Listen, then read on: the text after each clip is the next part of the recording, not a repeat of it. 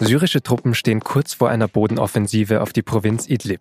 Dort sind Zehntausende bewaffnete Rebellen und Extremisten eingeschlossen, aber auch drei Millionen Zivilisten. Ob eine humanitäre Katastrophe noch verhindert werden kann, das ist unser Thema bei Auf den Punkt. Sie hören den Nachrichtenpodcast der Süddeutschen Zeitung. Mein Name ist Vincent Vitus Leitgeb. Es ist Donnerstag, der 6. September.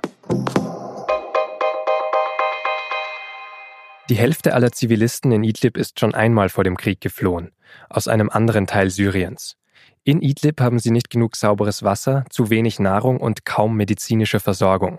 Und diese Woche haben russische und syrische Kampfjets wohl mit Luftangriffen auf die Provinz begonnen. Über die Situation hat auch Außenminister Heiko Maas lange bei seinem Staatsbesuch in der Türkei gesprochen. Dass wir entsprechende Unterstützung aus der Türkei bekämen. Also insofern bei der Verhinderung der humanitären Katastrophe, aber auch präventiv dabei, sich darauf einzustellen, dass wir Menschen helfen müssen, die aus Idlib fliehen, äh, ist äh, die Türkei für uns ein wichtiger Gesprächspartner. Wie ernst die Situation in Idlib gerade ist, lässt sich genau daran erkennen, dass viele Staats- und Regierungschefs oder ihre Minister weltweit nervös werden. Sie telefonieren, verhandeln und drohen einander sogar. Am Mittwoch hat der US-Präsident Donald Trump vor einem Gemetzel gewarnt. I just tell you that they will hopefully be very, very judicious and careful because the world is watching. That cannot be a slaughter. If it's a slaughter, the world is going to get very, very angry. And the United States is going to get very angry too. Trumps Botschafterin bei den Vereinten Nationen, Nikki Haley, hat das Thema Idlib für Freitag auf die Agenda des UN-Sicherheitsrats gesetzt. Sie hofft wohl ähnlich wie die deutsche Bundesregierung, dass Russland die Offensive noch bremst. Denn Wladimir Putin verhandelt ebenfalls am Freitag über die militärische Lage in Syrien und zwar zusammen mit Iran und der Türkei. Bei mir am Telefon ist jetzt Paul Anton Krüger. Er ist Korrespondent der Süddeutschen Zeitung für den Nahen Osten. Herr Krüger, es passiert gerade einiges, um die Lage in Idlib zu entschärfen. Mein Eindruck ist, es passiert ein bisschen zu spät und jetzt unter enormem Zeitdruck. Stimmt das? Das kommt darauf an, wen Sie fragen, würde ich sagen. Russland behauptet ja, es habe genug Zeit gegeben, die Situation im äh, Norden Syriens zu entschärfen und macht den Vorwurf der Türkei, ähm, die dort die einflussreichste Macht ist.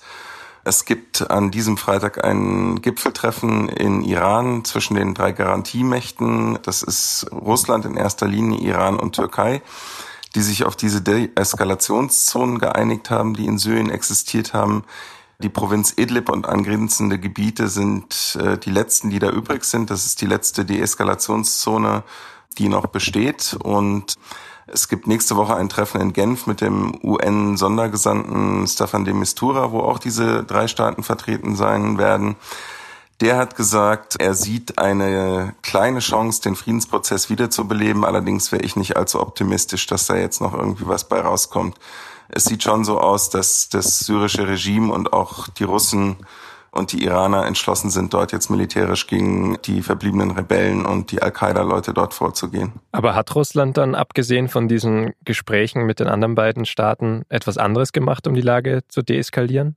Nee, Russland versucht ja immer wieder auf verschiedensten Wegen sogenannte lokale, ja, wieder äh, Versöhnungsdeals zu schließen, wo Rebellen halt aufgeben, ihre Waffen abgeben, in den Schoß des Regimes zurückkehren. Das ist in Idlib natürlich sehr schwierig, weil Idlib die Provinz ist, wo man sozusagen die Rebellen aus anderen solchen Vereinbarungen hingeschickt hat. Ja, also diejenigen, die nicht unter der Kontrolle des Regimes leben wollten, hatten immer die Option, eben nach Idlib oder in andere Gebiete im Norden Syriens, Jarablus zum Beispiel, zu gehen. Die sind mit Bussen vom Regime dorthin gefahren worden. Und jetzt ist eben das die letzte Enklave, die unter Feuer kommt. Und es gibt dort halt auch eine Menge relativ radikaler Gruppen. Die dominierende ist der ehemalige Al-Qaida-Ableger, für die eine Versöhnung mit dem Regime gar nicht in Frage kommt. Also die sagen von vornherein, das ist für uns so oder so der Tod, der da am Ende steht. Also werden wir kämpfen bis aufs Letzte und die haben sich auch nicht einbinden lassen in Versuche der Türken dort nochmal zu vermitteln. Sie waren ja öfter auch in der Region unterwegs. Sie haben wahrscheinlich auch mit äh, humanitären Organisationen gesprochen. Wie lange können die sich in so einer Offensive dann noch halten? Nee, das internationale Komitee vom Roten Kreuz hat jetzt wieder gefordert, wie bei anderen Offensiven zuvor auch, dass die Grundsätze des humanitären Völkerrechts eingehalten werden müssen. Die Erfahrung aus Ostruta, aus Aleppo zeigt, ähm, dass sich die Kriegsparteien daran nicht halten oder sich darum nicht sonderlich kümmern. Die Situation in Idlib ist, wie gesagt, besonders schwierig, weil die dominierende militärische Kraft dort Hayat Tahrir Sham ist. Das ist die Nachfolgeorganisation der Nusra-Front. Und ja, in einem Gebiet zu operieren, wo so eine Kraft irgendwie dominiert, ist auch für Hilfsorganisationen sehr schwierig. Das findet nicht im gleichen Ausmaß statt, wie das zum Beispiel in anderen Gebieten Syriens der Fall war. Das heißt, Sie rechnen auch mit einer großen Fluchtbewegung aus Idlib?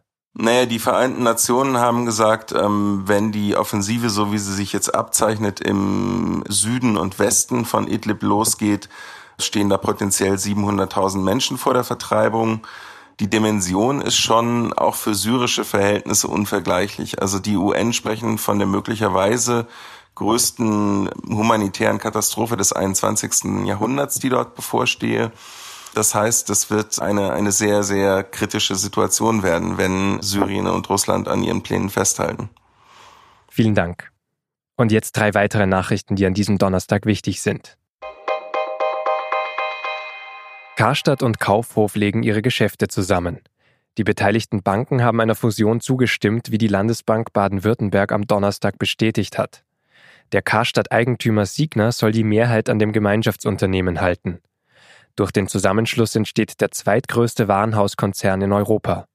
Bei Kaufhof sollen 5000 der insgesamt 20.000 Arbeitsplätze wegfallen. Den verbleibenden Mitarbeitern drohen niedrigere Gehälter. Der Thüringer Verfassungsschutz hat den AfD-Landesverband Thüringen zum Prüffall erklärt. Das ist die Vorstufe zu einer Beobachtung. Von nun an werde Personal abgestellt, das sich nur mit der AfD beschäftigen soll, sagte der Chef der Behörde gegenüber der SZ.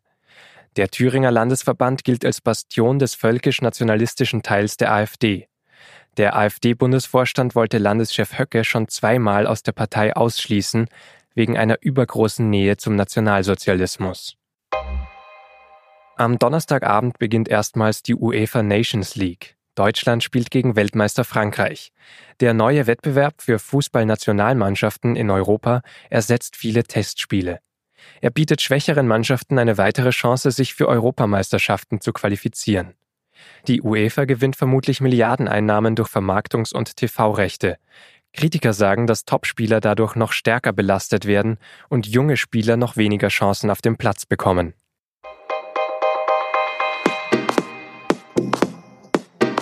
Das war auf den Punkt der SZ Nachrichten Podcast. Redaktionsschluss war 16 Uhr. Und weil in diesem Sommer noch viel mehr über das Wetter diskutiert wurde als sonst, gerade mit Blick auf den Klimawandel, haben meine Kollegen vom SZ Datenteam recherchiert. Wie heiß und trocken war dieser Sommer wirklich? Die Digitalreportage mit Bildern, Zahlen und Grafiken finden Sie unter sz.de-sommer-2018. Danke fürs Zuhören und bis morgen.